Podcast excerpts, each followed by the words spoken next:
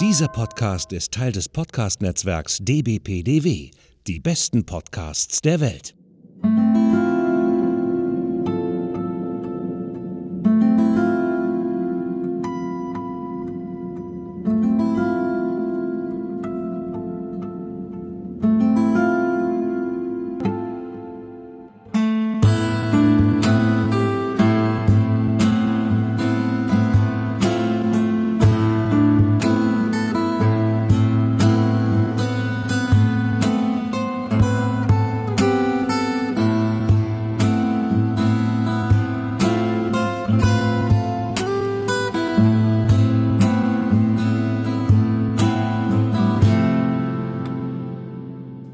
Damit herzlich willkommen zum Akte X Cast. Mein Name ist Hendrik. Ihr kennt mich vielleicht aus Podcasts wie dem 90s Podcast oder Podsplits. Und bei mir ist wie immer zugeschaltet live aus Köln. Olli, ihr kennt mich vielleicht von Historia Universalis oder dem Retro-Abteil. Wir haben heute außerdem noch jemanden zu Gast. Nein, es ist diesmal nicht Natascha Strobel. Äh, zugeschaltet ist heute außerdem hier bei uns der Plattformmann, kurz Mr. P.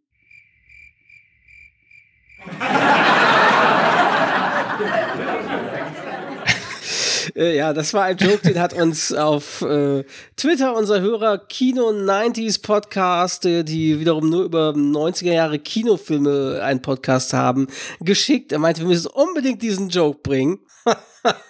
Äh, das haben wir hiermit getan. Wir sind unseren Pflichten nachgekommen. Ja, ja. Auf Twitter gab es außerdem so, äh, vor ein paar Tagen so eine interessante Diskussion.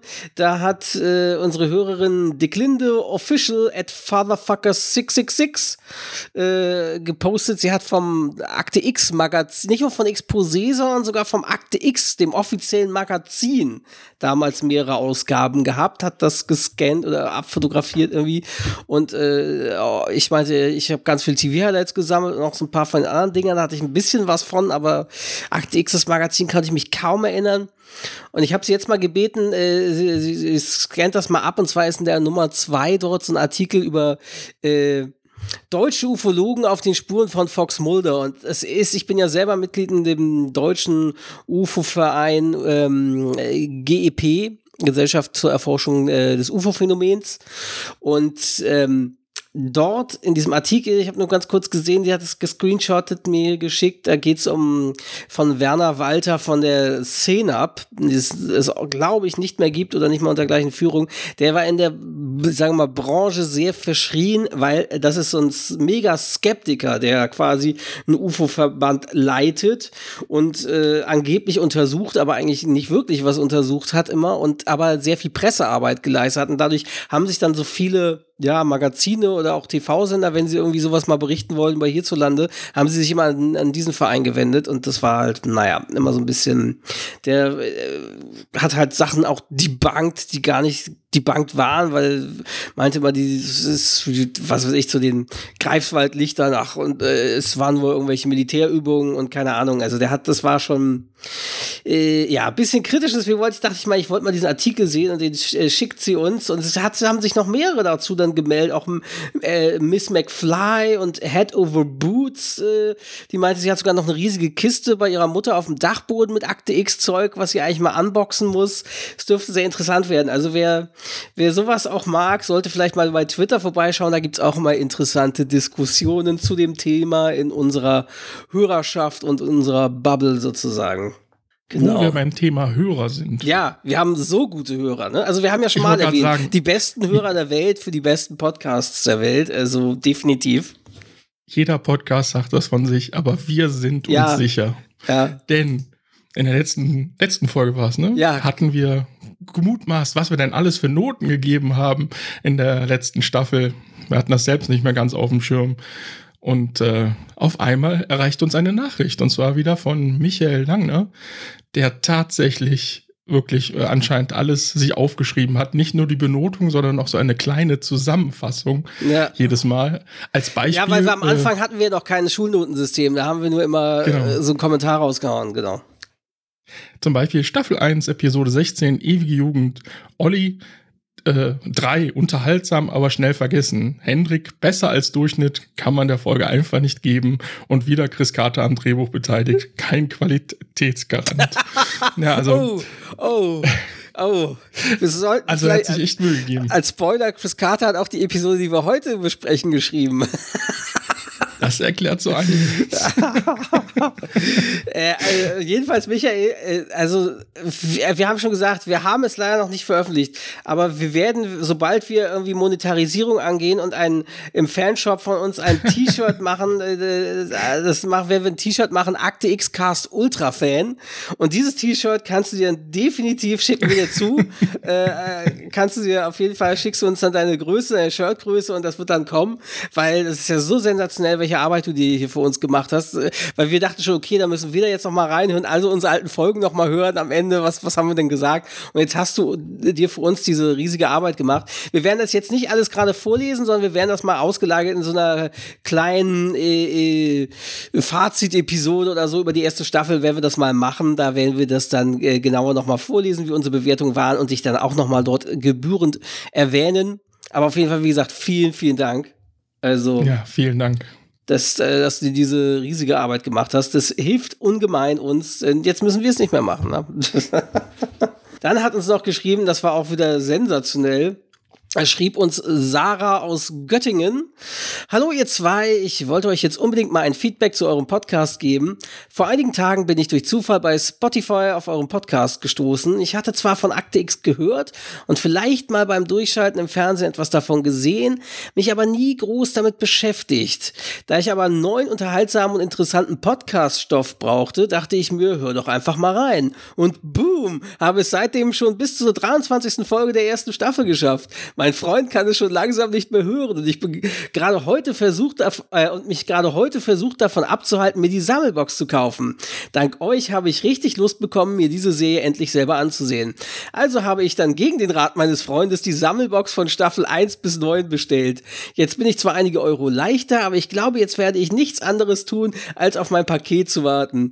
Ich danke euch, dass ihr mir eine Serie, die zwei Jahre vor meiner Geburt Erstausstrahlung gefeiert hat, so nahe bringen konntet. Ich kann es kaum erwarten, mehr Folgen von euch zu hören und mit eurem Podcast einzuschlafen. Ihr macht das verdammt gut und mit so viel Leidenschaft. Da konnte man sich ja nur anstecken lassen. Euch noch gutes Gelingen mit eurem Podcast. Liebe Grüße, Sarah. Also erstmal, äh, wir möchten bitte nicht dafür verantwortlich sein, dass es Beziehungsstreit gibt zwischen dir und deinem Freund, dass du dir jetzt die, die, die Box bestellt hast. Oh mein Gott. aber bis zum vorletzten Satz war ich total zufrieden, aber dann kommt mit uns einschlafen? Mit unserem Podcast? Was soll das denn? Ja, also ich kann es verstehen. Ich bin selber auch Podcast-Einschlafhörer. Ich höre Podcasts bevorzugt tatsächlich genau. abends im Bett zum Einschlafen. Und auch die Podcasts, die mich eben interessieren, deren Themen ich total spannend finde, auch von der Rückspultaste und anderen, ich, ich höre die immer auch dann abends eher zum Einschlafen oder vielleicht noch auf Reisen im Zug. Da höre ich es auch sehr gern. Aber sonst, äh, ja, und dann muss ich natürlich, so wie auch bei Hörspielen oder so, muss man wieder neu ansetzen. Aber deswegen, das kann ich voll verstehen. Also ich glaube, sehr sehr, sehr viele Leute hören Podcasts abends zum Einschlafen, was beruhigend und unterhaltsam ist und man ein bisschen Kopf frei kriegt. Ja. äh, Olli hatte sie dann noch gefragt, wie sie denn uns unseren Podcast gefunden hatte, ne? Auf Spotify. Ja, genau. Es, es, hat uns einfach mal interessiert, weil sie hatte eigentlich gesagt, dass sie Akte X nicht kannte. Also ja. bin ich da nicht davon ausgegangen, dass sie auch nach Akte X gesucht hat. Und tatsächlich, sie hört wohl eher so True Crime Sachen, gerade im Podcast-Bereich. Und da wurden wir dann wohl anscheinend mal äh, als Vorschlag äh, ihr präsentiert. Ja, also sie meinte True Crime und, und Gaming Podcast hat sie eher so gehört. Und Gaming, ne? stimmt. Genau. Mhm. Also für ich auch sehr interessant, dass das äh, ja, auf jeden Fall spannend. Sie meint auch, sie hat sich fest vorgenommen, sich die Folgen einzuteilen, äh, aber irgendwie hat sie das einfach nicht geschafft. Stehe ich nicht. Und, ja, also, aber ich meine, sensationell. Das ist so, vor allem, wie gesagt, auch jemand, der, wie gesagt, die Serie nicht aus Nostalgiegründen jetzt guckt, sondern den wir jetzt, äh, dass wir jetzt den Podcast so nahe gebracht haben. Das ist schon, ist schon cool. Vielen, vielen, vielen Dank. Das ist echt super. Und ja, wie gesagt, der Algorithmus hat in der Hinsicht echt funktioniert, anscheinend, der Empfehlungsalgorithmus von Spotify. Vielen Dank, Spotify, dass du uns äh, wieder weitere Hörer und auch ja, Akte X-Zuschauer und äh, Zuschauerinnen jetzt quasi gebracht hast. Ja, Staffel 1 bis 9 hast du dir ja bestellt. Mal gucken, wie gesagt, äh, die Nachklappstaffeln sind ja teilweise besser als die letzte herkömmliche Akte X-Staffel, muss man ja sagen, wie wir mit Natascha auch diskutiert haben. Ähm, aber kauf dir die jetzt am besten erstmal noch nicht, sonst, sonst flippt dein Freund völlig aus wahrscheinlich. ähm, muss man ja nicht übertreiben. Erstmal hat ja erstmal genug Stoff jetzt um, um, wie gesagt, wir haben ja, wenn du das parallel zu unserem Podcast machst und mit uns in Episoden das hörst, dann brauchst du natürlich noch fast zehn Jahre, bis du da am Ende der Serie bist. Aber wahrscheinlich bingst du das vielleicht schon weiter und hörst dann unseren Podcast nachträglich zu den Episoden oder so. Naja.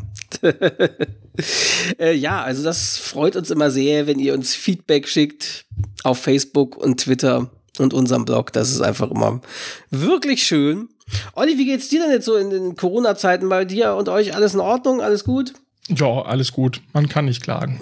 Also bei uns, also ich finde ja, man in Corona-Zeiten freut man sich ja so über, über die kleinen Dinge des Lebens, die werden dann ja schon fast zu Highlights. Also wir haben uns heute bestellt, irgendwie nicht bestellt. Wir haben uns äh, hier ähm, um die Ecke beim äh, kroatischen Restaurant zum Mitnehmen bietet der äh, Gerichte jetzt an. Haben wir uns was zu essen äh, vorgemerkt, sind hingegangen, haben es abgeholt und haben uns danach das kroatische Essen hier gegönnt und dazu eine Folge von äh, Gronk äh, reingezogen, wie er Life is Strange spielt. Das ist genau das Richtige, was man jetzt zur Pandemie braucht. Zombie-Apokalypse.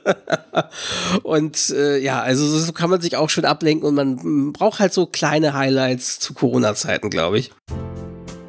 An dieser Stelle sei gesagt, dass Hendrik natürlich nicht das Zeitreise-Adventure Life is Strange meinte, sondern das Zombie-Apokalypsen-Spiel The Last of Us, was Gronk gerade zum ersten Mal als Let's Play spielt. Ja. ja. Dann wollen wir doch mal anfangen. Wie gesagt, unsere, die Episode hier äh, äh, wurde geschrieben von Chris Carter, die heutige Folge. Äh, und Regie führte mal wieder Daniel Sackheim. Sackheim. Ähm, Staffel 2, Episode 2 mit dem deutschen Titel Der Parasit.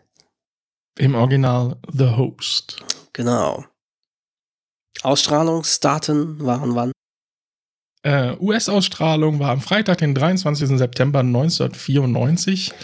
Bei uns war es der 14. September 1995.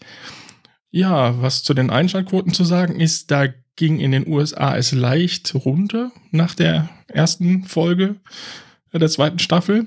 Und bei uns allerdings ging es äh, um ja, fast zwei Prozentpunkte hoch. Ja, das ist doch immerhin was. Auf 12,6 Prozent immerhin. Langsam und mühsam, aber irgendwann wurde es der Kulthit. Es dauert noch, aber es ging. ja, vorweg, äh, vielleicht auch an dich, Sarah, wenn du jetzt zum ersten Mal diese Serie siehst und dir den Stoff aus den 90ern reinziehst. Ähm, diese Episode ist definitiv äh, eine eklige Episode und ich glaube auch, was man so, wenn man so schaut, was Kritiker sagten und so, ich glaube, diese Episode ist mit die ekligste Monster of the Week Episode, die es überhaupt gab bei Akte X. Also viel ekliger wurde es nicht mehr im Laufe der, der Serie. Das schon mal vorab Aha. als kleine Warnung. Was ist denn da eklig? Also, äh, na naja, wie der Flugmann, der Wurmmann aussah, der Plattwurmmann und äh, naja, wir, wir kommen jetzt dazu. Genau. Heute noch Denn mit einem Transkript wieder auf Spookyverse. Heute gibt es noch eins, nächste Woche leider nicht mehr. In zwei Wochen. Müssen wir selbst ran. Ja. Naja. Die Folge startet äh, im Atlantischen Ozean, zwei Meilen vor der Küste von New Jersey. Ja, ein russischer Frachter ist draußen auf See und ein Mann schlägt äh, schreiend auf einige Rohre im Inneren des Schiffs und er geht in so einer Toilette und die ist total überflutet, überall ist Wasser und es läuft runter. Naja, und Arbeiter rufen sich auf Russisches, auf Russisch irgendwas zu. Sehr schöne Atmo. Aber man hört dann so ein Telefon die ganze Zeit klingeln und äh, einer geht dann auch ran.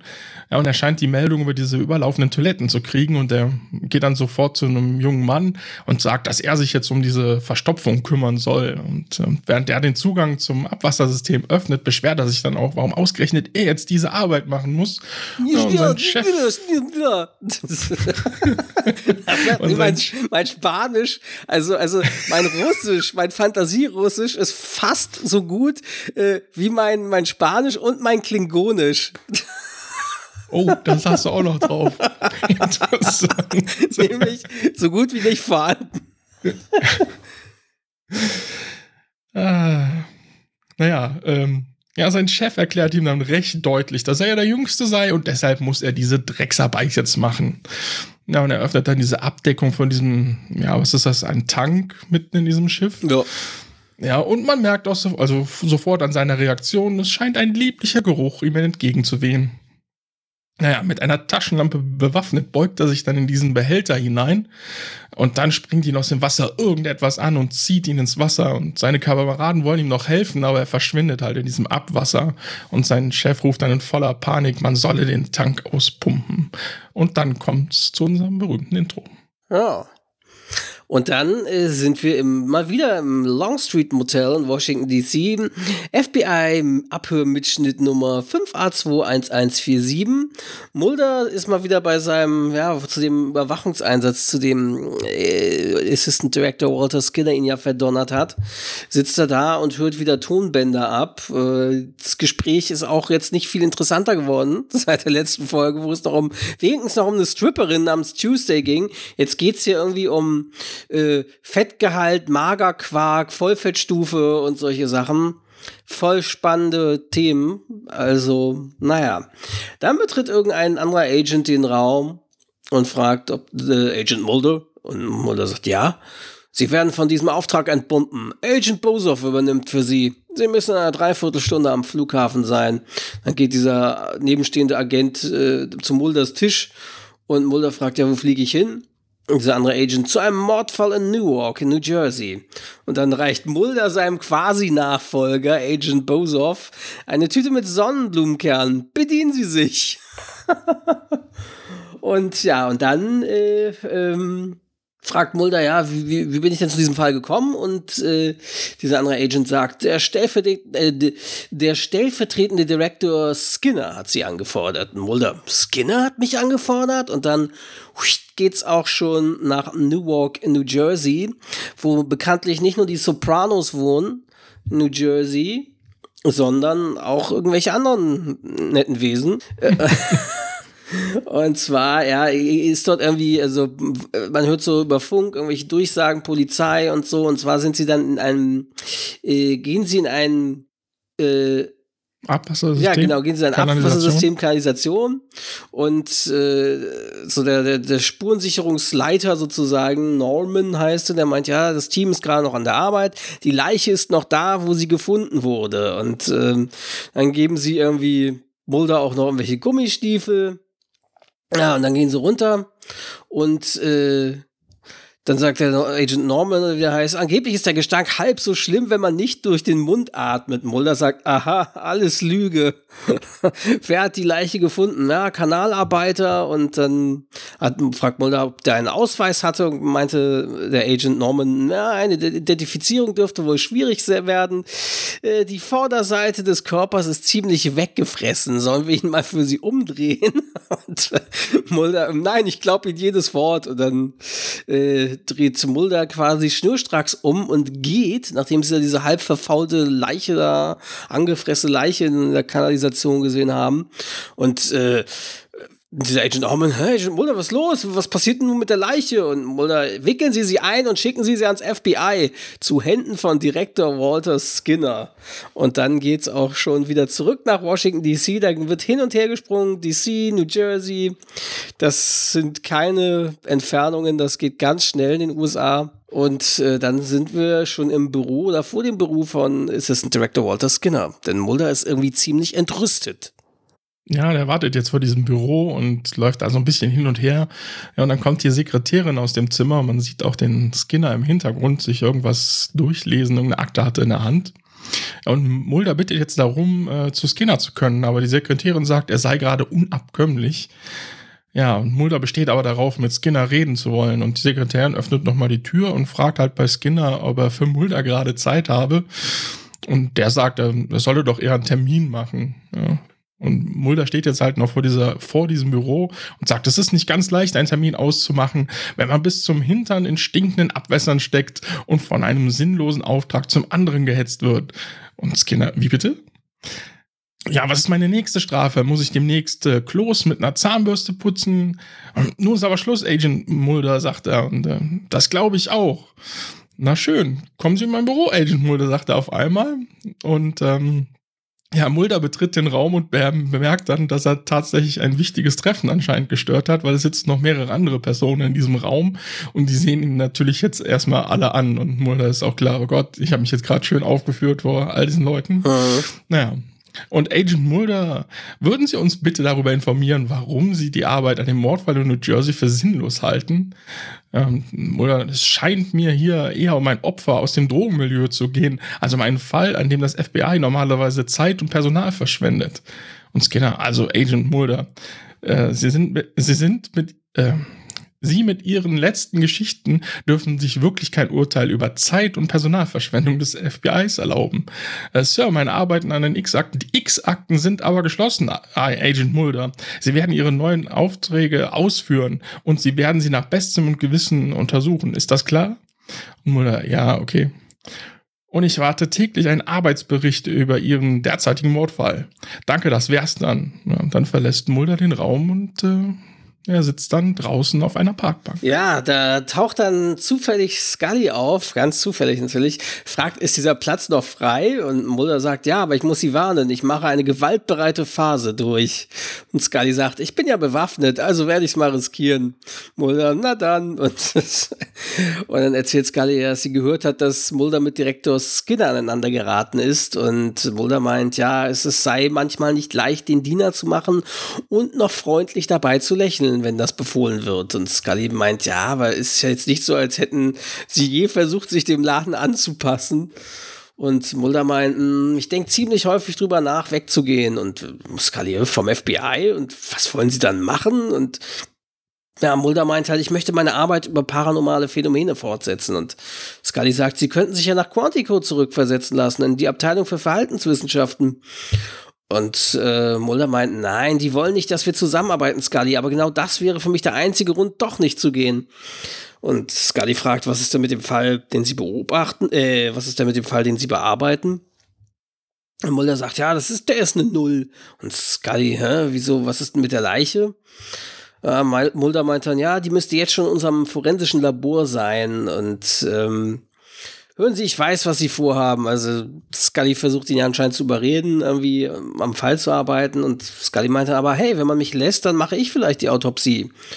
Und Mulder sagt aber, an dieser Sache ist nichts dran. Skinner hat damit nur die Absicht, mir eins auszuwischen. Das ist eine Strafaktion. Und Scully sagt aber, es ist doch ein Mordfall, oder nicht? Und dann sieht man auch schon die FBI-Akademie in Quantico in Virginia. Also, ist, wie gesagt, es wird jetzt ziemlich viel an Ortschaften hin und her gesprungen. Scully ist im Kittel und Handschuhe und äh, schaltet die Lampe an und Kamera und äh, fängt an, die Leiche zu untersuchen. Ja, dafür öffnet sie erstmal den Reißverschluss des Leichensacks äh, und auch ihr weht ein netter Geruch in die Nase. Sie reagiert auch wieder. Äh, naja. Und nachdem sie den Körper dann ausgepackt hat, beginnt sie dann in ihr, äh, was ist das Diktiergerät zu sprechen. Protokoll der Untersuchung und Autopsie der unbekannten Leiche Nummer 101356, Fallnummer DP112148. Special Agent Fox Mulder ermittelte in dieser Sache. Der Körper ist der eines erwachsenen Mannes und er befindet sich in einem fortgeschrittenen Stadium der Verwesung. Sein Gewicht kann höchstens 165 Pfund betragen. Er ist ungefähr 1,80 groß.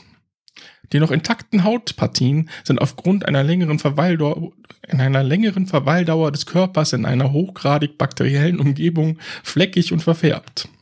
Die Ursache und der Zeitpunkt des Todes sind unbekannt. Es gibt ein mögliches Identifizierungsmal am rechten Unterarm.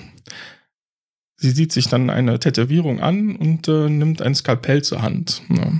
Die Körperhüllen scheinen völlig normal ausgebildet zu sein. Der Zustand der inneren Organe entspricht dem Grad der Verwesung.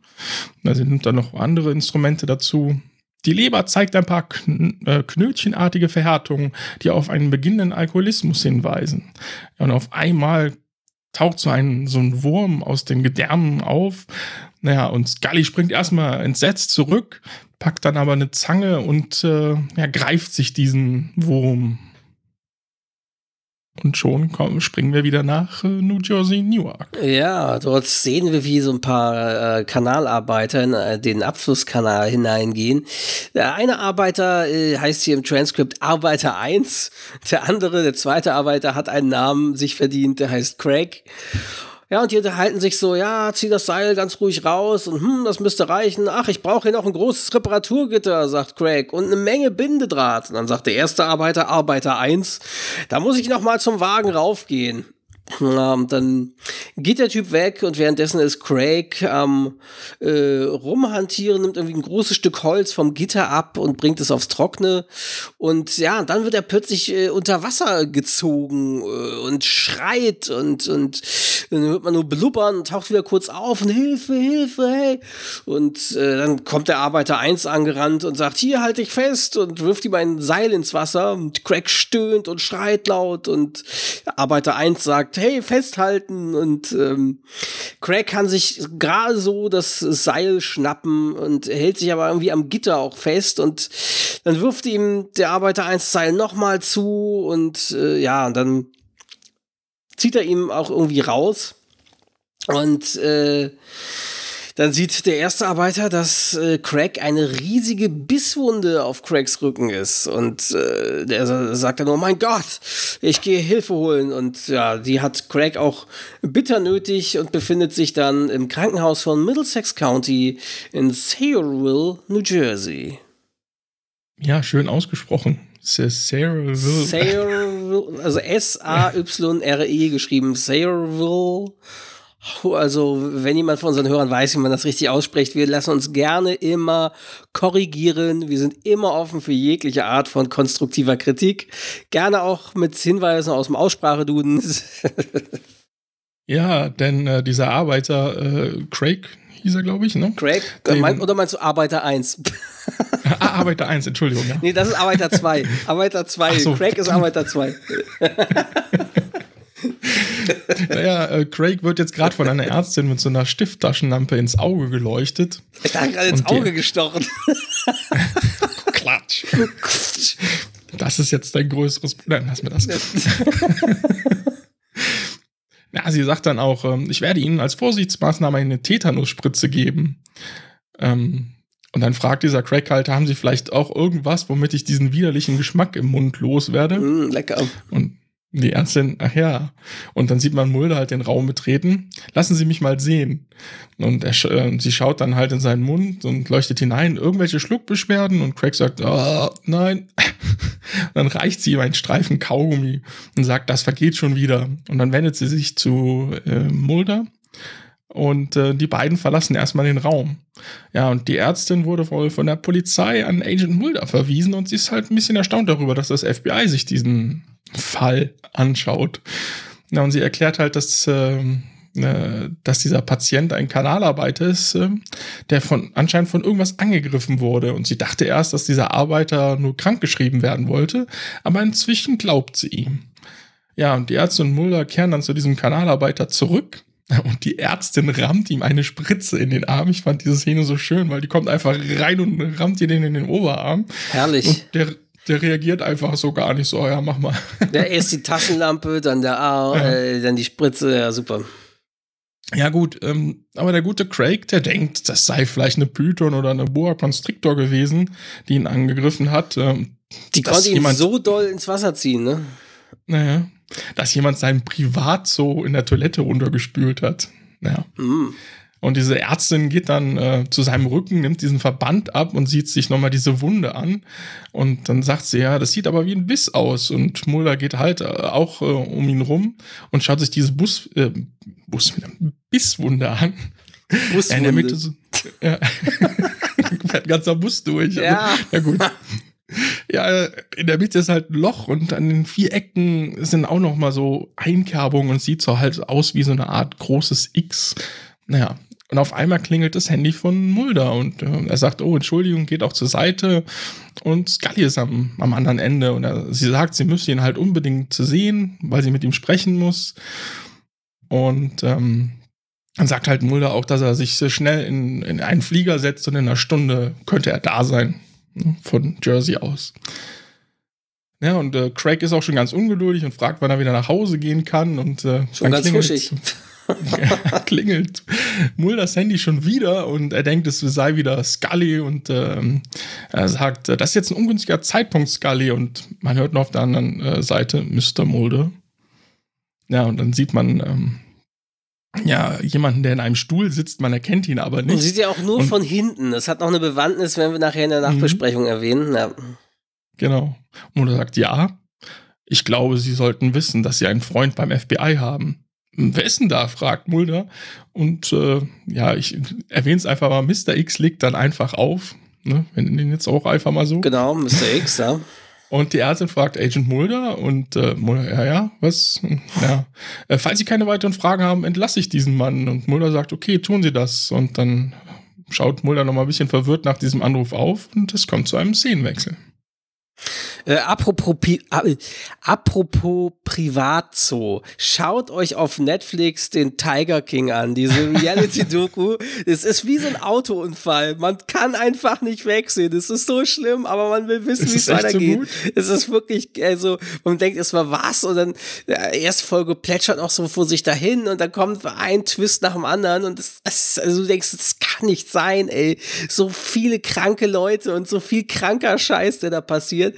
Also es ist wirklich, äh, also wie gesagt, wie so ein Autounfall. Also man, man, man will am liebsten weggucken, weil man weiß, oh mein Gott, es geht gar nicht, aber dann, aber man guckt doch hin und es ist also, aber sehr interessant und gut gemacht. Die äh, Produzenten der Doku sind auch kritisch gehen die ja damit um, mit diesen ganzen Sachen, die da passieren, mit, dass sich eben am Amerikaner privat äh, welche äh, Raubkatzen und Wildtiere und sowas halten.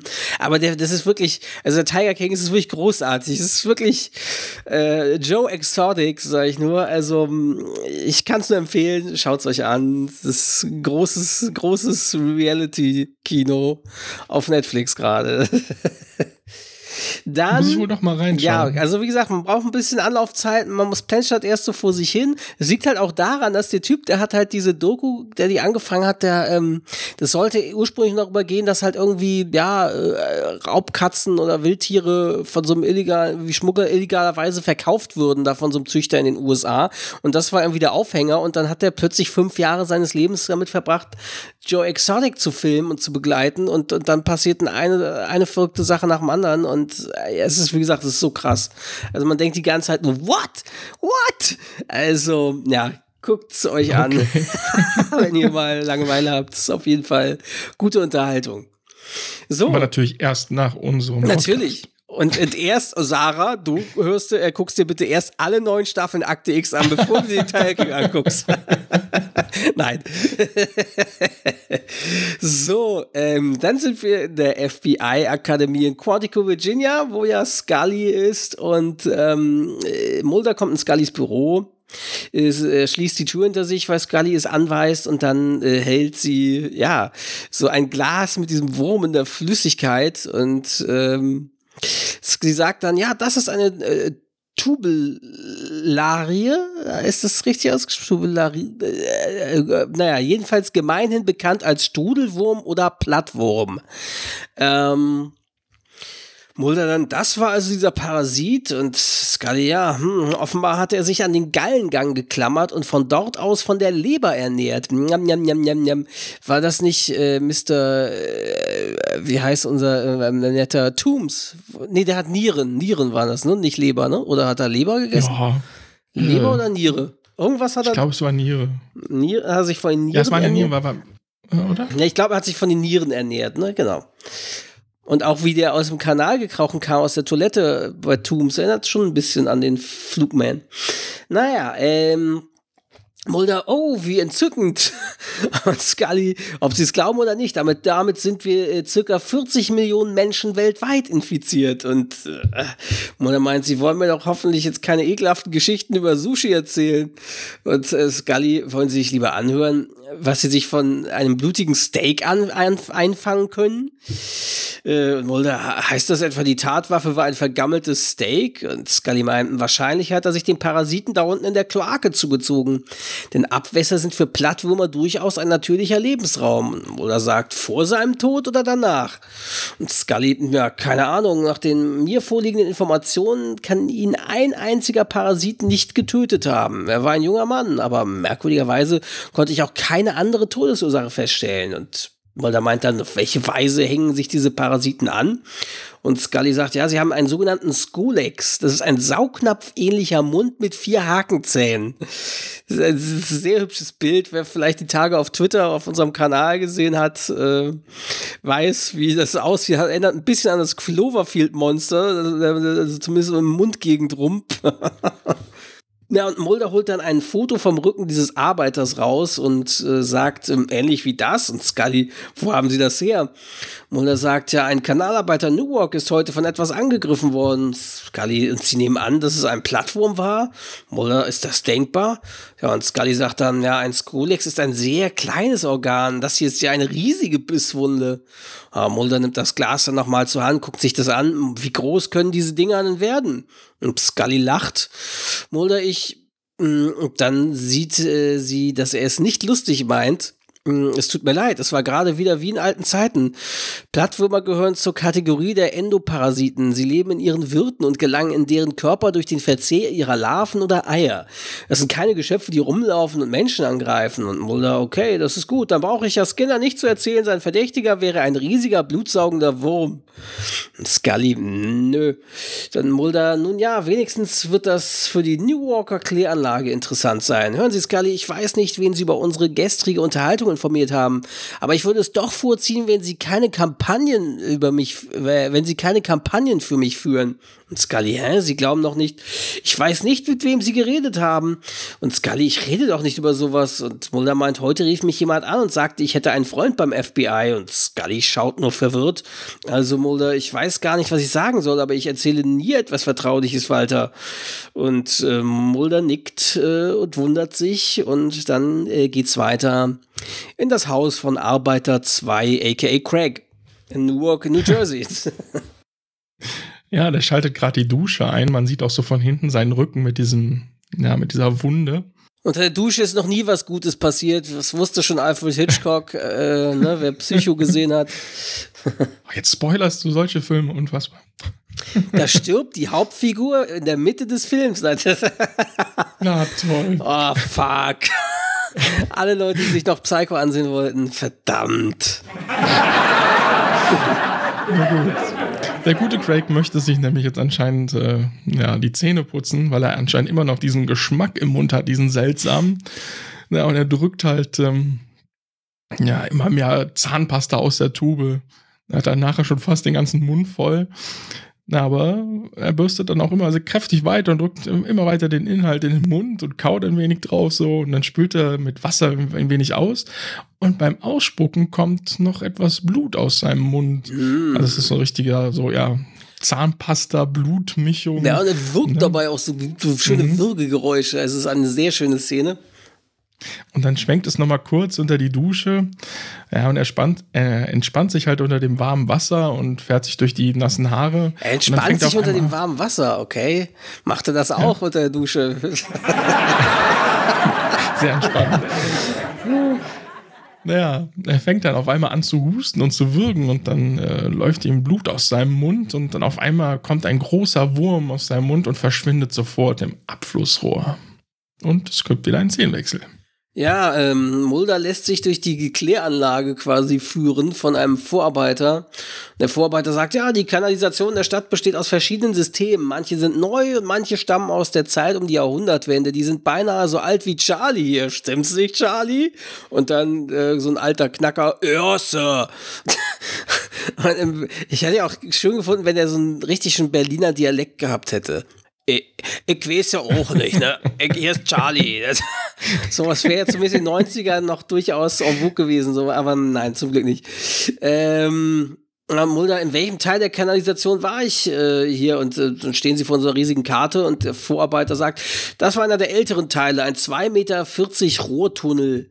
Das hat mehr wie eine Katakombe ausgesehen, sagt Mulder. Und der Vorarbeiter, ja, in den neuen Teilen legen wir Betonröhren mit nur 60 Zentimeter Durchmesser. Oder meinten, sie klären hier die gesamten Abwässer? Der Vorarbeiter sagt, 560.000 Menschen rufen täglich mein Büro über das Porzellantelefon an. ja, jetzt kannst du wieder diesen Tusch einspielen. Gedisch, genau. Und, und Sitcom-Lachen, Sitcom-Lachen und Zirpen. Je nachdem, wie gut der Gag war.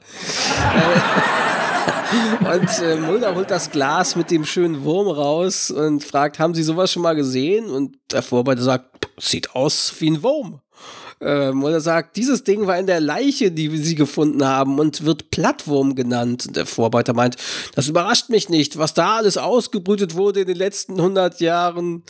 Tja, und dann äh, Wasser rauscht im Hintergrund und dann sieht man diesen alten Knacker Charlie, diesen alten Arbeiter, äh, an einem Becken vorbeigehen, eine Zigarette rauchen. Ich finde es ja interessant, dass so eine Zigarette, weil man dürfte ja meinen, dass so, so Klärgase und sowas, die könnten ja höchst entzündlich auch sein vielleicht. Man weiß es nicht. Also, dass dort geraucht wird, finde ich interessant.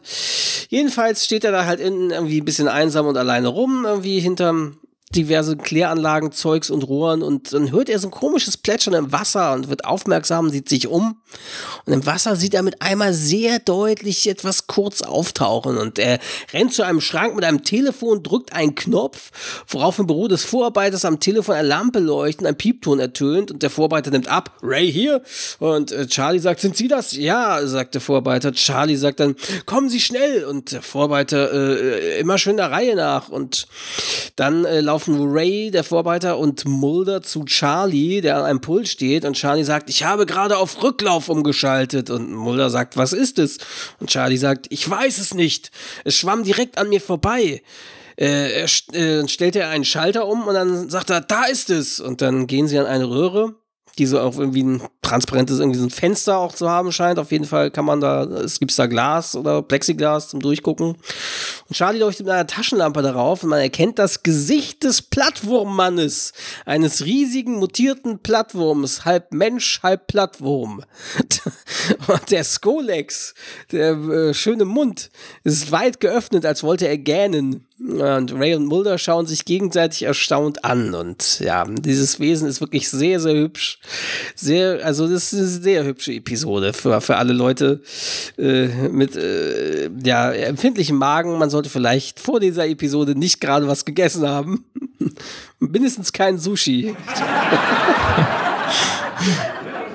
ja, dann wechselt es wieder ne? nach Washington, D.C. Scully sitzt an ihrem Computer und ähm, ja, schreibt wieder einen Bericht. Und der wird halt wieder so vorgelesen. Die, die Turbularien oder Plattwürmer sind freilebende Fleisch- und Aasfresser, die für gewöhnlich weniger als drei Zentimeter lang werden. Sie kommen sowohl in Süß- als auch Salzwasser vor. Sie sind hermaphroditisch mit komplexen Vermehrungssystemen und zur Selbstbefruchtung fähig. Viele ihrer Spezies äh, brauchen mehr als ein Wirt, um einen Lebenszyklus zu vollenden. Obwohl die Form der Wunde an dem Kanalarbeiter Ähnlichkeit mit einem Skolex-Biss hat, schließt die reine Größe der Wunde die Beteiligung eines gewöhnlichen Plattwurms aus. Und in dem Moment wird irgendwas ähm, an ihrer Tür durchgeschoben, und zwar ist es ein Magazin. Ähm, und sie nimmt die Brille ab und geht rüber, hebt diese Zeitschrift auf und ähm, öffnet die Tür und schaut sich um, aber sie kann halt niemanden mehr sehen. Dann geht sie rein und blättert in dieser Illustrierten. Und auf einmal fällt ihr ein Artikel mit der Schlagzeile Monster on Board. Äh, und der Zusammenfassung äh, Bizarre Accident on Russian Cargo Ship has official uh, suspicious. Naja. Und Scully liest äh, Monster, äh, jetzt super, kommt auch die Übersetzung, ne? liest äh, Monster an Bord. Mysteriöser Unfall auf russischem Frachtschiff erweckt das Misstrauen der Behörden. Naja, darunter ist halt ein Bild des Schiffes und Scully sieht erschrocken auf und dreht sich wieder zu ihrem Computer um und sieht sich noch einmal äh, ihren Obduktionsbericht äh, an und zoomt auf den Arm des Toten. Der hatte ja diese Tätowierung und in dem Moment klingelt ihr Telefon und sie hebt ab und äh, Scully sagt, äh, meldet sich und am anderen Ende ist Mulder. Ich bin's. Erinnern sich an den Plattwurm, den sie erwischt haben? Scully, ja, das muss das Nesthäkchen gewesen sein, sagt er. Und dann wechselt die Szene in die, Psychi in die psychiatrische Klinik von Middlesex County.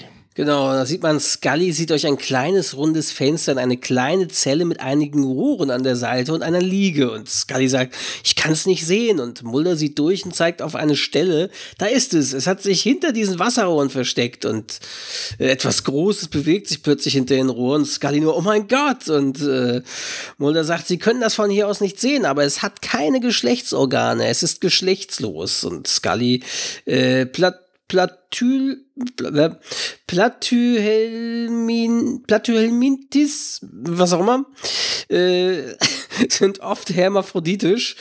das ist unglaublich. Es hat fast alle äußeren Merkmale eines Parasiten, aber eine beinahe primatische Physis. Physis. Wo zum Teufel kommt das bloß her? Mulder, ich verstehe dich gerade nicht. Das Wort war doch definitiv klingonisch, oder? Ja, ja. Kaplach. Kaplach. Liebe Grüße an unsere Kollegen aus dem Netzwerk von Trek am Dienstag. Ähm, ja, Mulder sagt, ich weiß es nicht. Anscheinend muss ich Skinner doch sagen, dass sein Verdächtiger ein riesiger, blutsaugender Wurm ist. Jetzt wissen wir nur noch nicht, wer der tote Mann aus der Kloake war. Und dann gehen sie vor dem Fenster weg und Scully sagt, er war Russe und arbeitete auf einem Frachtschiff. Er hatte eine Tätowierung auf dem Unterarm und dann holt sie irgendwie das Foto des Armes raus und diesen Zusammenhang konnte ich erst herstellen, als ich dahinter kam, dass der Name Dimitri in kyrillischen Buchstaben war. Und Mulder, wie kamen sie dahinter? Und dann holt sie das Magazin raus. Nachdem jemand diese Zeitung unter meiner Tür durchgeschoben hat, ich schätze, sie haben wirklich einen Freund beim FBI. Und ähm, Mulder überfliegt den Text ein wenig. Äh, und Mulder sagt Scully, wenn sie zu Skinner gehen, um ihren täglichen Dienstbericht abzuliefern. Ich weiß, dass es ihre Entscheidung ist, aber ich hoffe, sie wissen, dass ich es für mehr als einen beruflichen Verlust halten würde, falls sie weggingen. Also. Das sagt natürlich Scully, Scully zu Mulder. Zu Mulder. Ja, genau. Sie möchte schon zeigen, äh, ja, dass, dass sie Mulder nicht nur für einen tollen Kollegen hält, sondern, ja, also, es schon mehr als ein Verlust wäre, wenn er plötzlich woanders wäre, ja. Romantik liegt in der Luft. Nein. Und dann wechseln wir zur FBI-Zentrale in Washington, D.C. Ja, Skinner durchblättert gerade Mulders Bericht langsam, liest ihn auch sehr, sehr sorgfältig. Ja, und Mulder sitzt ihm wartend gegenüber. Skinner kratzt sich dabei auch so ein bisschen am Hals und kurz darauf ist er dann auch fertig mit Lesen und sagt, ja, scheint ja alles in Ordnung zu sein. Und äh, Mulder so, so beleidigtes Lachen. Äh, stimmt was nicht, Agent Mulder? Ja, ihre Reaktion ist ein bisschen überraschend angesichts der bizarren Natur dieses Falles und äh, der des Tatverdächtigen. Und Skinner, na, die Eigenarten des Täters sind mir in diesem Fall durchaus bewusst. Ich machte mir Gedanken darüber während eines Gesprächs mit der Bundesstaatsanwaltschaft, als es darum ging, wie mit dem Verdächtigen zu verfahren sei. Dieses Gespräch dient nur der Beurteilung ihrer Arbeit. Äh, sie können auf gar keinen, äh, sie können das auf gar keinen Fall strafverfolgen ähm, und Skinner, das Justizministerium hat den Antrag um eine psychiatrische Beurteilung des Verdächtigen in einer geschlossenen Anstalt gestellt und Mulder schüttelt nur entsetzt den Kopf. Das ist kein Mensch, das ist ein Monster. Äh, es hat in einem Krankenhaus nichts zu suchen. Und äh, Skinner, und wohin steckt man es sonst, Agent Mulder? In einen Zoo? Es hat immerhin zwei Menschen getötet. Äh, zwei, fragt Mulder. Ja, dieser Kanalarbeiter, der angegriffen wurde, ist in seiner Wohnung an, der, an, den Verletzungen gestorben. Und Skinner blättert weiter in Mulders Bericht und Mulder steht auf, um zu gehen, er dreht sich noch einmal um und sagt, wissen Sie, Sie hatten ein paar Agenten, die das hätten verhindern können. Scully und ich hätten vielleicht das Leben dieses Mannes gerettet, aber Sie mussten unsere Abteilung ja schließen. Und Skinner, ich weiß, das müssten äh, X-Akten sein. Wir kriegen alle unsere Befehle von irgendjemandem. Das wär's dann. Und dann dreht sich Mulder wieder um und geht.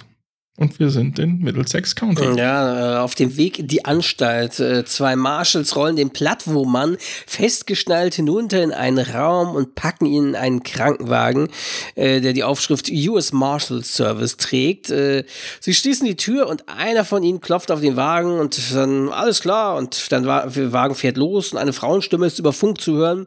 Wagen 15 bis 20 oder Wagen 15, 20 sind sie inzwischen am Tatort angekommen. Wir haben ihnen zwei Wagen Wagen 3117 als Verstärkung geschickt. Aber wie wir inzwischen erfahren haben, hat die Schießerei aufgehört. Und ähm, Der Marshall blickt sich um und plötzlich sieht er, hä? Der Plattwurmmann liegt nicht mehr festgeschnallt auf der Liege. Ja, und dann nimmt er das, das Mikro von der Funkanlage und sagt, hier ist Wagen 4940, er bitte sofortige Verstärkung und Hilfe. Und die Frauenstimme sagt, Roger 4940, ich schicke Ihnen sofort jemanden. Achtung, Achtung an alle Einheiten. Wagen 4940 braucht Verstärkung. Das Fahrzeug befindet sich in der Nähe des Lake Betty. Und dann fährt der Marshall an den Straßenrand und hält vor einem kleinen, ich frage mich gerade, woher weiß, äh, weiß der, dass der in der Nähe des Lake Betty ist? Hat der schon seine Position durchgegeben? Hat er eigentlich nicht gesagt, ne? Nee, zumindest nicht zu sehen in dieser Szene. Und ich glaube nicht, dass sie das damals mit GPS getrackt haben. Das gab es damals ja noch nicht. Filmfehler.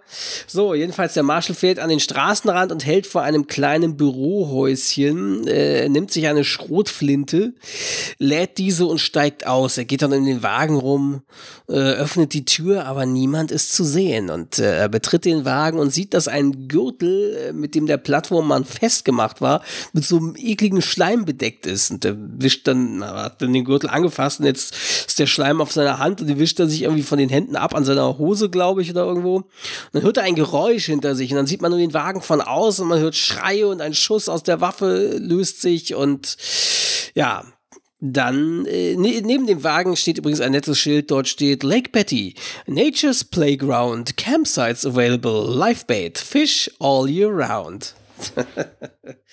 und dann, ähm, ja, es, es äh, vergeht ein bisschen Zeit, ein paar Stunden. Wir haben inzwischen 5.27 Uhr morgens und äh, man sieht, der Plattwurmmann kriecht den Boden, ein kleines Toiletten Toilettenhäuschen und äh, er in der Kloake quasi auf sein nächstes Opfer. Und über Funk ist wieder eine Stimme zu hören sagt, wo sind Sie, Wagen 4? Der Kunde wartet schon eine halbe Stunde. Und Wagen 4 sagt über Funk, ich bin im Stau stecken geblieben. Dann sieht man einen riesigen Aufschrift, ähm, ein, ein Laster mit der Aufschrift A&A Anderson Tank Cleaning Service. Und der fährt dann rückwärts an diese Toiletten ran, an dieses Toilettenhäuschen, wo sich der Plattwurmmann versteckt hat. Ja, und der Fahrer steigt aus, zieht sich Gummihandschuhe an, geht zu dem Toilettenhäuschen, öffnet die Tür und steckt in die Toilette einen Absaugschlauch. Danach schaltet er einen Hebel um, äh, durch den das Saugen beginnt. Er lehnt sich zurück und raucht seine Zigarette weiter. Nach kurzer Zeit fängt der Motor an zu rumoren und zu stottern. Der Arbeiter wundert sich, kontrolliert den Schlauch, doch nachdem der Plattwurmmann durch den Schlauch in den Tank des Lasters gekrochen ist, funktioniert alles wieder normal. Und dann sind wir weiter im Lake Betty, ne? Genau, und eine knappe Stunde später um 6.37 Uhr. Polizeiwagen und Leichenbeschauer befinden sich an dem Schauplatz, ja, wo zuvor der US-Marshal getötet wurde. Und die Leute untersuchen auch den Krankenwagen auf Spuren. Und dieser Detective Norman vom Anfang ist auch da. Er sagt, passen Sie auf, dass Sie nichts anfassen. Und dann sieht man auch Mulder vorfahren. Und er steigt aus. Und in dem Moment wird halt, äh, er fährt gerade dieser Tanklaster an ihm vorbei. Und ähm, er geht dann halt zu diesem Detective Norman, und der sich gerade mit dem Leichenbeschauer unterhalten hat. Na, was haben Sie? fragt Mulder. Und tja, wir haben einen toten Marshal und einen entkommenen Häftling. Sonst haben wir gar nichts. Wir haben im Radius von zwei Meilen Sperren errichtet. Und Mulder, behalten Sie die Überläufe und Zugänge zur Kanalisation im Auge. Äh, es wird versuchen, dorthin zurückzukehren. Und dann klingelt sein Handy und er nimmt ab. Und Mr. X ist wieder dran. Mr. Mulder, ich werde es kurz machen. Ein Erfolg bei Ihrem derzeitigen Einsatz ist von entscheidender Wichtigkeit. Und Mulder, mit wem spreche ich? Äh, haben Sie mich verstanden, Mr. Mulder? Und äh, Norm redet im Hintergrund mit einigen seiner Mitarbeiter und Mulder, ja, wieso ist es so wichtig? Ja, eine Wiedereröffnung der X-Akten darf nichts im Wege stehen, sagt er. Und dann legt er auch schon auf und man hört äh, Norman mit einem Funkgerät im Hintergrund. Einheit 64, K9, Einheit 64, bitte kommen. Und Norman, ich höre Einheit 64. Und dann am anderen Ende, ja, wir sind auf einem Campingplatz, ungefähr eine Viertelstunde von ihnen entfernt. Ähm, Mulder geht rüber zu Norman und die Hunde die Hunde sind der Witterung zu einem Chemieklo gefolgt. Wir dachten, es versteckt sich darin, aber es ist leer. Und Mulder wird klar, ah, verdammt, es ist der Tanklaster. Und äh, Norman, warten Sie 64. Er sieht Mulder an, was ist? Ähm, Mulder geht schnell, äh, geht halt schnell los und rennt schon fast. Und äh, was ist, wenn, der, wenn es der in dem Tanklaster ist? Und dann gibt es wieder einen Szenenwechsel. Ja, wir befinden uns wieder in der Kläranlage. Äh, Mulder rast die Einfalt hoch, steigt aus dem Auto und äh, hinter ihm sieht man, wie schon ein weiterer Tanklaster entlang rollt und er rennt in das Hauptgebäude. Und ähm, Mutter und der Vorarbeiter gehen eine Treppe hinunter, wo die Laster entladen werden. Der Vorarbeiter sagt, die Firma, der der Tanklaster gehört, den sie suchen, führt keine detaillierten Fahrtenbücher, äh, Kartenbücher. Kartenbücher? Fahrtenbücher wahrscheinlich. Ne? Das ist ja wahrscheinlich ein Tippfehler im Transkript. Die hatten heute früh ungefähr fünf Tankwagen in der Gegend. Drei davon haben ihre Ladung bereits deponiert. Und Mulder sagt, dann könnte er bereits hier gewesen und wieder weg sein. Mul äh, der Vorarbeiter sagt, falls er noch nicht hier war, kommt er sicher. Mulder fragt, bringen alle Tankwagen ihre Ladung hierher? Ja, das ist gesetzliche Vorschrift. Und alle Abwässer werden hier aufbereitet? Ja. Und dann äh, gehen sie weiter die Treppen hinunter. Mulder fragt, ja, was geschieht dann damit? Ähm, sie werden durch ein Auslaufrohr ins Meer geleitet, das ungefähr fünf Meilen vor der Küste liegt. Und Mulder sagt, könnte dieses Ding durch das Auslaufrohr entkommen sein? Vorarbeiter sagt, sehr unwahrscheinlich. Das System hat so viele Siebe und Filter, dass es kaum was durchlässt, das größer als ihr kleiner Finger ist. Wenn es hier ist, dann sitzt es ganz bestimmt in der Falle. Mulder sagt, dann können wir wohl nichts tun als warten. Und dann bleiben sie in einem riesigen System von Rohren und Becken stehen und Mulder und andere Mitarbeiter gehen durch die Anlage und beobachten die Becken. Mulders Handy klingelt, äh, er geht ran und Scully ist dran und fragt, wo er sich befindet und er sagt, ja, in dieser Kläranlage. Ich habe gedacht, es würde vielleicht wieder hierher zurückkommen und Scully sagt, und wie? Ach, vergessen Sie es, es war dumm. Und äh, Scully sitzt am Schreibtisch, Brille in der Hand und äh, was ich Ihnen zu erzählen habe, wird Ihnen auch nicht gefallen. Und Mulder sagt, wieso nicht? Und Scully sagt dann, ja, ich hätte das nie für möglich gehalten, aber jetzt doch, dass dieser Plattform, aber jetzt doch, dass dieser Plattform aus der Leiche eine inkubierende Larve ist. Dieses Geschöpf oder was immer es ist, überträgt sein Ei oder seine Larve durch seinen Biss. Mulder, sie meinen, es versucht sich zu vermehren. Und Scully sagt, ja, es ist auf der Suche nach Wirten und es greift an, weil die Körper der Opfer seiner Nachkommenschaft Nahrung bieten. Und ähm, Scully sagt, falls es einen neuen Wirt findet, äh, und Mulder sagt, ich weiß, es könnte sich vervielfältigen. Und äh, dann kommt der Vorarbeiter im Hintergrund angelaufen. Agent Mulder, einer von meinen Männern hat etwas gesehen, das in einem Rohrabschnitt sitzt. Und Mulder fragt, wo denn? Und dann drin rollt der Vorarbeiter einen Plan des Rohrsystems aus und zeigt mit dem Finger auf einen Punkt hier. Und Mulder sagt, das ist nah am Fundort des ersten Leichnams. Und der Vorarbeiter sagt, richtig. Dieses Rohr aber gehört zu einem alten Überlaufsystem, das sich bei starkem Regen in den Hafen entleert. Mulder sagt, und so kam es wahrscheinlich auch in das System. Der Vorarbeiter nickt und äh, Mulder sagt, es will wieder ins Meer zurück. Und ja, Mulder und der Vorarbeiter fahren dann zu einem Gully, wo schon einige Arbeiter stehen. Mulder nimmt sich eine Taschenlampe und steigt ab und der Vorarbeiter folgt ihm. Äh, irgendein Arbeiter fragt, geht der da so runter? Also betreffend auf Mulder. Mulder schützt seine Nase vor dem Gestank unten und der Vorarbeiter und Mulder gehen durch die Kanäle, beide mit einer Taschenlampe und der Vorarbeiter sagt, da ist das Überlaufrohr und es, es führt zu einer anderen Kammer wie dieser und dann über ungefähr eine Dreiviertelmeile in den Hafen. Und Mulder sagt, versuchen Sie, ob Sie dieses Tor schließen können. Und dann der Vorarbeiter nickt, geht zu einer Klappe, steht dann vor so einem kleinen Vorsprung über dem Becken, geht nah an der Wand, um nicht hineinzufallen, er duckt sich, um den Hebel umzuschalten, doch äh, schafft es mit einer Hand nicht. Und äh, der Vorarbeiter sagt, es ist ein bisschen festgerostet. Mal sehen, ob es mit einem, mit der Hebel, ob ich es mit Hebelkraft bewegen kann. Und er versucht es dann nochmal, strengt sich sehr an.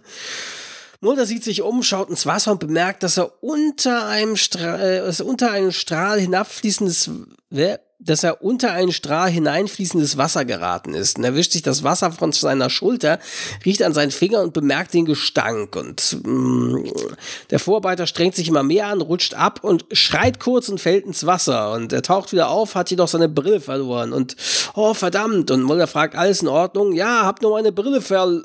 Dann wird er runtergezogen von dem Plattwurmmann. Mulder zieht seine Waffe und sucht nach dem Plattwurmmann. Der Vorarbeiter kommt wieder auf und versucht versucht sich an die Kante des Beckens zu retten. Mulder schreit und äh, geht an das Geländer am Beckenrand, hält sich daran fest und beugt sich zu ihm herunter, zu dem Vorarbeiter und sagt, geben Sie mir Ihre Hand, geben Sie mir Ihre Hand. Und der Vorarbeiter sagt, los, holen Sie mich herauf, verdammt. Ah, ah. Und dann schreit er halt die ganze Zeit rum. Er wird immer wieder nach unten gezogen und Mulder hatte ihn schon fast und äh, Mulder sagt, wir brauchen sofort Hilfe hier unten, schreit er irgendwie und äh, ja, Mulder springt ins Wasser, in dem man gerade so noch stehen kann und sucht nach ihm und und äh, mit einmal kommt der Vorarbeiter mit ausgestreckten Armen aus dem Wasser schreiend und äh, etwas schwimmt an ihm vorbei zum Ausgang in den Hafen. Er, er bringt den Vorarbeiter, der immer noch schreit, an die Seite und Mulder sagt, ich hab sie, halten Sie durch, halten Sie durch, halten Sie fest, sind Sie verletzt, sind Sie verletzt? Und ähm, ja, Mulder dreht sich um und sieht, wie der Plattwurmmann zur äh, Klappe hochsteigt. Und äh, Mulder geht wiederum schnell zu dem Hebel, den der Vorarbeiter vorher nicht umgestellt bekam, um das Tor zu schließen. Und durch das der Plattwurmmann nun schon halb durchgekrabbelt ist durchgekrochen.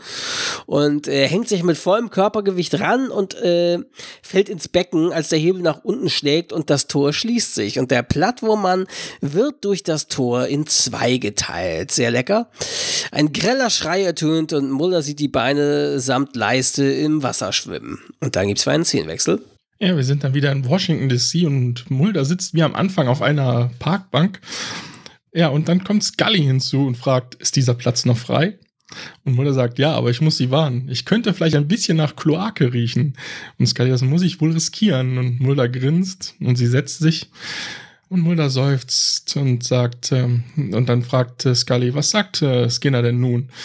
Unsere derzeitige Arbeit muss erfolgreich sein, Scully, damit die Wiedereröffnung der X-Akten nicht abgelehnt werden kann. Das stammt von Skinner? Nein, wir haben einen Freund im FBI und Scully. Ich habe gedacht, Sie interessieren sich vielleicht äh, für die Laborergebnisse über die Biologie der Plattwurmlarve. Und Mulder nickt und sie nimmt eine Akte raus und fängt an, daraus zu lesen. Äh, Dissektion und die Analyse weisen auf eine reproduktive und physiologische Artenkreuzung hin und das Resultat ist quasi ein, nieder, ein niederer Wirbeltiermensch. Äh, ein Mensch, sagt Mulder. Ja, aber immer noch äh, zur spontanen Re Regeneration fähig, wie ein Strudel oder Plattwurm. Ähm, wie ist das möglich? fragt Mulder. Ich nehme an, durch Strahlung, eine abnormale, eine abnormale Zellfusion, die dabei natürlich genetische Prozesse unterdrückt. Und Mulder, der äh, und Entschuldigung, Mulder, die Natur hat äh, dieses Monster nicht kreiert, wir waren es. Ähm, Scully gibt ihm halt eine Akte und Mulder schaut sich Bilder von Mutationen und derartigen an. Und Mulder, die kenne ich, die sind aus Tschernobyl. Und Scully sagt, diese Kreatur stammt aus einem ausgedienten russischen Frachter, der zur Beseitigung von ausgebrannten Brennelementen benutzt wurde. Äh, er wurde geboren in einer, man könnte sagen, Ursuppe von radioaktiven Abwässern. Und Mulder, äh, es heißt, drei Arten sterben jeden Tag ähm, auf diesem Planeten aus. Da fragt man sich doch, wie viele neue geschaffen werden. Und dann steht Mulder auf und äh, geht Richtung See. Und dann wechselt es nochmal nach Newark, New Jersey. Ja, da ist dann inzwischen Nacht. Man sieht eine Reihe von Wolkenkratzern, Verkehr, der an einem Gully vorbeifährt. Der Gully führt über Gänge und Zuflüsse hinab in ein Becken mit einem kaputten Gitter. Und dort im Wasser taucht noch ein anderer Plattwurmmann auf, der dem ersten ziemlich ähnlich sieht.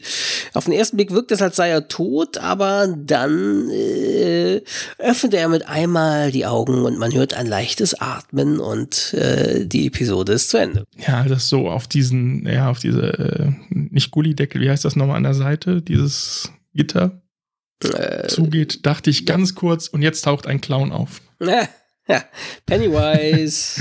Jupp. ja, ähm, Darren Morgan, der in dieser Episode den Plattwurmmann gespielt hat in seiner schönen Maskenmontur, ist der Bruder des Co-Executive Producers von Akte X, Glenn Morgan. Und der, der auch als Autor mitgearbeitet hat. Und Darren Morgan hat später auch als Autor an der Serie mitgearbeitet, schon in dieser Staffel. Unter anderem in Humbug und äh, später in Clyde Bruckmans Final Repose und zum Beispiel auch den Klassiker Jose Chunks from Outer Space. Und ebenso hat er für Millennium geschrieben für die andere Chris Carter-Serie, die Ende der 90er losging, die ja so ein bisschen im gleichen äh, Universum wie Akte X spielt. Dort hat er die Episode geschrieben, Jose Chunks Doomsday Defense, wo der gleiche Charakter auch vom gleichen Schauspieler gespielt wie in der Akte X-Folge auch mit dabei ist. Ähm, wie gesagt, es ist so halb im gleichen Universum wie Akte X. Und äh, ja, also das ist auf jeden Fall interessant. Hm. Es gab dann auch irgendwie so einen, so einen kleinen Gag. Hast du das gelesen, mit, mit, dass er David Duchovny verarscht hat? Nein, habe ich nicht gelesen. Und zwar, also erstmal äh, der hat ja diesen schönen Anzug angehabt und es dauerte jedes Mal sechs Stunden, um Darren Morgan den äh, Plattformmann-Anzug anzuziehen. Und um Zeit zu sparen, musste Morgan daher bis zu 20 Stunden am Stück in dem Anzug bleiben.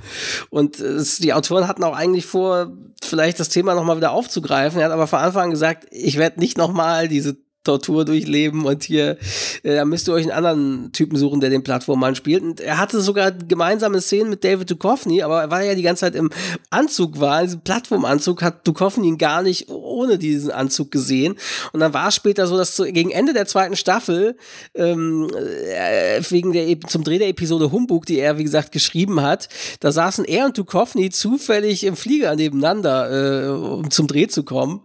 Und äh, er hat vorher so getan, ja, hey, können Sie mir äh, wie ein Magazin hier unterschreiben äh, für Ihren, Grö schreiben Sie bitte für, für Ihren größte, die, äh, Ihren größte Nemesis.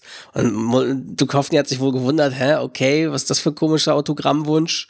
Und erst nach einer halben Stunde hat er quasi dann rausgerückt mit der Sprache und ihm erzählt, dass er der Plattformmann war und der Autor bei Akte X ist. Ja, es ist aber auch echt ein, ein, ein, äh, echt gutes Kostüm. Also gerade diese Gesichtspartie ja. mit diesen ganzen, das sieht echt gut aus. Das sieht echt also das eklig ist aus. Gut gealtert. Also, das ist echt hm? eklig, widerlich. Hm? Ja, den Charakter dieses äh, Mr. X sollte ja. ursprünglich wohl eine Frau sein. Und zwar gab es wohl schon erste Szenen, die gedreht wurden mit der Schauspielerin Natalia no Nogulich. Nogulich, ja. Ja, und äh, die wurden halt, wie gesagt, schon gedreht. Aber man hat sich dann doch später für Steven Williams für diese Rolle ja. entschieden. Aber der, da wolltest du noch was zu sagen. Der war es ja nicht, ne? Also äh, zum mhm. einen, also, also sie haben dann, weil das so kurzfristig ausgewechselt wurde, konnten sie, äh, mussten sie, haben sie halt einen Hinterkopf von jemand anders genommen und haben die Stimme von Steven Williams drüber gelegt, der angeblich ihn anruft. Und da gibt's halt leider einen kleinen Synchron-Bug in dem Sinne. Und zwar äh, in der deutschen Synchronisation ist es nicht die Stimme, äh, also der mysteriöse Anrufer ist hier irgendwer und nicht die Stimme, die später äh, Steven Williams spricht als Mr. X. Wahrscheinlich, hm. weil es liegt halt auch daran, dass Steven Williams als Mr. X auftaucht, das erste Mal in Persona, äh, vergeht noch so einige Episoden. Ich glaube, das dauert noch. Und ja, da haben sie leider noch nicht drauf geachtet oder hatten anscheinend noch nicht die richtige Stimme ausgesucht und haben das halt irgendwie noch besetzt, weil ihnen wahrscheinlich noch nicht klar war, dass das jetzt irgendeine große Rolle werden wird. Und ja, da äh, war man in der Synchronfassung noch nicht ganz so weitsichtig oder ja, oder hat es noch nicht so besetzt, wie man es hätte tun sollen, ja. Ja, interessant noch zu diesem Anzug, der getragen wurde. Der hat sich wohl im Wasser immer wieder aufgelöst. Es gab ja auch diese Szene in dieser, dieser Röhre. Deswegen musste der Spezialeffektkünstler Toby Lindala den Anzug jeden Tag neu rekonstruieren. Also das Krass. ist echt eine üble Arbeit, wenn man so drüber nachdenkt. Krass, ja. ja. Hammer. Ja, und diese Geschichte erhielt noch Fortsetzung in Comicform in der X-Files Season 10, die ja später als echte Season 10 gab es dann ja. Deswegen ist das ein bisschen irreführend, weil die Comics wurden quasi nach Staffeln benannt, nach dem Ende der Serie, so als wenn es weitere Staffeln wären, regulär. Und ähm, als es noch gar nicht diesen Nachklapp von Akte X gab mit den Revival-Staffeln. Und da gab es in der X-Files Season 10 in einer Episode nee, zwei sogar, zwei Folgen sozusagen, die sich um Parasiten drehten. Die hießen nur Parasiten und dort ja, gab es das eben nochmal, dieses Thema mit dem Plattformmann. Zwei kurze Fa äh, Fakten bezüglich Chris Carter. Und zwar, äh, er ist wohl auf die Idee gekommen, als er äh, hier seinen Hund gegen Würmer behandelt hat. Mm, lecker. Äh, und Scully sagt in dieser Autopsie-Szene die Nummer äh, 101356 und das ist im Prinzip äh, die Abkürzung Oktober der 13. 1956. Wir haben hier mal wieder Chris Carters Geburtstag. Ja. Diese Szenen eingebaut. Ja, er meinte irgendwie wohl inspired bei äh, was mit den Dog, mit seinen Würmern und er hatte gleichzeitig eine Geschichte über Tschernobyl und aussterbende Spezies gelesen irgendwie und das äh, hat dann hat er dann quasi zusammengemixt in, äh, als Story Idee für diese Folge. Ähm, interessant ist die Szene, wo der Kanalarbeiter Craig unter der Dusche den Wurm rauswirkt. Es gab wohl riesige Diskussionen mit den Redakteuren vom Fox Network. Ähm, denn die wollten nicht, dass diese Szene so gezeigt wird. Die fanden die zu heftig. Und äh, Chris Carter äh, hat aber gekämpft dafür, dass sie drin bleiben. Und er meinte, if you, if you cut this out, you're going to ruin the episode. Also, wenn ihr das jetzt rausschneidet, dann ruiniert ihr die ganze Episode damit. Und deswegen haben sie es dann doch drin gelassen. Sie wollten eigentlich die, äh, die Frachtersequenz am Anfang der Folge, wollten sie eigentlich an Bord eines echten Frachters filmen, aber äh, es gab nichts Passendes, was, was irgendwie gab zum Dreh äh, fürs Produktionsteam in, der, in Vancouver in der Nähe. Und deswegen haben sie dann so äh, eine Hydrostation, Portman Hydro Substation in der King Road in Surrey genommen. Mhm. Interessant fand ich auch noch, äh, als Daniel Sackheim äh, kontaktiert wurde, ähm, er solle diese, diese, diese Episode drehen. Das, da hatte quasi sein Agent äh, ähm, hat gesagt, ja, hier, äh, äh, ich soll jetzt diese Folge, wurde mir angeboten zu drehen und ähm, das dreht sich um eine Figur, irgendwie was halb Mensch, halb Wurm. Und dann äh, sagte sein Agent, zu Daniel Sackheim, if that's what they're doing, the show is not long for television. So maybe you should think for, uh, so maybe you should think, uh, you should think of doing something else. Also, wenn die sowas wirklich planen, dann wird es diese Serie nicht sehr lange im Fernsehen geben. Also sollst du vielleicht lieber woanders Regie führen. Aber das war ja ein Trugschuss und zum Glück hat Daniel Sackheim es äh, doch gemacht.